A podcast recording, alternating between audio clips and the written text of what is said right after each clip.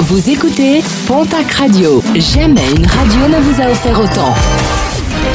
L'information locale à 9h, c'est sur Pontac Radio. Bonjour Jean-Marc Courage Sénac.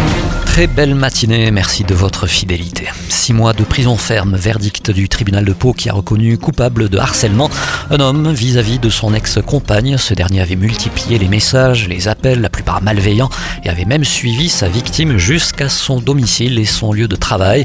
Un trentenaire déjà condamné dans une affaire de violence sur un autre homme.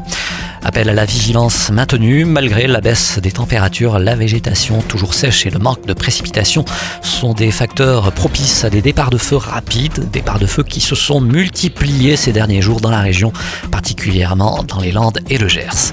Journée de mobilisation ce jeudi. Sur le plateau, un grand rassemblement est organisé à la mi-journée par la CGT pour la défense du service public de l'hospitalisation et pour une grande réforme du monde hospitalier public en psychiatrie et hospitalisation générale. Sont notamment dénoncées les conditions de prise en charge et d'hébergement des patients hospitalisés. Rendez-vous est donné à l'ensemble de la population à midi du côté du rond-point de l'hôpital à Lannemezan. Le collectif euh, Oui au train de nuit se mobilise pour une amélioration de la qualité de service de ces lignes. Il demande à ce que l'État inscrive dans son budget la commande de rames neuves pour remplacer celles déjà existantes et dont certaines ont plus de 40 ans. Le comité départemental d'athlétisme du Gers accompagne le développement de la pratique de la marche nordique. Trois séances d'essai gratuites sont proposées à tout public, les lundis et jeudis à Auch, les mardis à Florence et Mirande. Toutes les infos sur internet www.cda32.fr.